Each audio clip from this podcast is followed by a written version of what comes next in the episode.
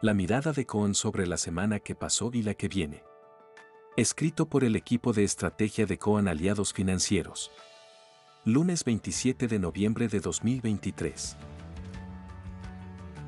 Los mercados financieros globales tuvieron otra buena semana y noviembre se perfila a ser el mejor mes del año con fuertes subas en bonos y acciones. Las minutas de la última reunión de la Fed mostraron que si bien decidieron dejar la tasa de referencia sin cambios y que probablemente no realicen más ajustes, siguen preocupados por la dinámica de la inflación, por lo que no tienen previsto recortes de tasas. Esto frenó la caída en los rendimientos de los bonos del Tesoro americano, que tuvieron una semana levemente alcista, lo que le quitó impulso a la renta fija. Las acciones siguieron con su rally alcista en todos los sectores y regiones, permitiéndoles recuperar todo lo perdido entre julio y octubre, llegando al nivel más alto del año. En el mercado de commodities, la suba de inventarios en Estados Unidos y la distensión en el conflicto en Medio Oriente volvieron a presionar a la baja al petróleo, que se diferenció del resto de las materias primas que tuvieron un comportamiento estable.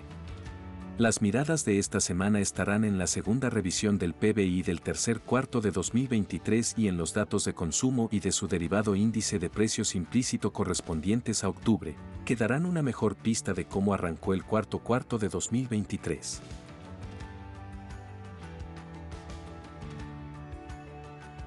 Por su parte en el ámbito local, el triunfo de Javier Milei en el balotaje le dio un fuerte impulso a los activos locales sus primeras declaraciones, llamando a resolver los desequilibrios macroeconómicos lo más rápido posible y la probable conformación de un gabinete moderado, fueron una inyección de ánimo para los inversores.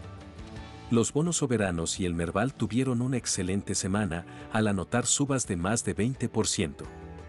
Ante la expectativa de una corrección cambiaria más agresiva, reapareció con mucha fuerza la demanda por cobertura de tipo de cambio, lo que impulsó a los dólares financieros, a los contratos futuros y a los bonos ajustables al dólar oficial.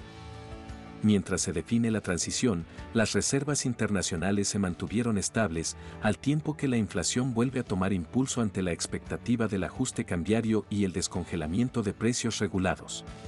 Más allá de esta coyuntura y de la reacción favorable del mercado, aún nada está definido y durante el fin de semana no hubo resoluciones concretas sobre quién conducirá el Ministerio de Economía y el Banco Central, lo que deja incertidumbre sobre cómo será el plan económico a partir del 10 de diciembre.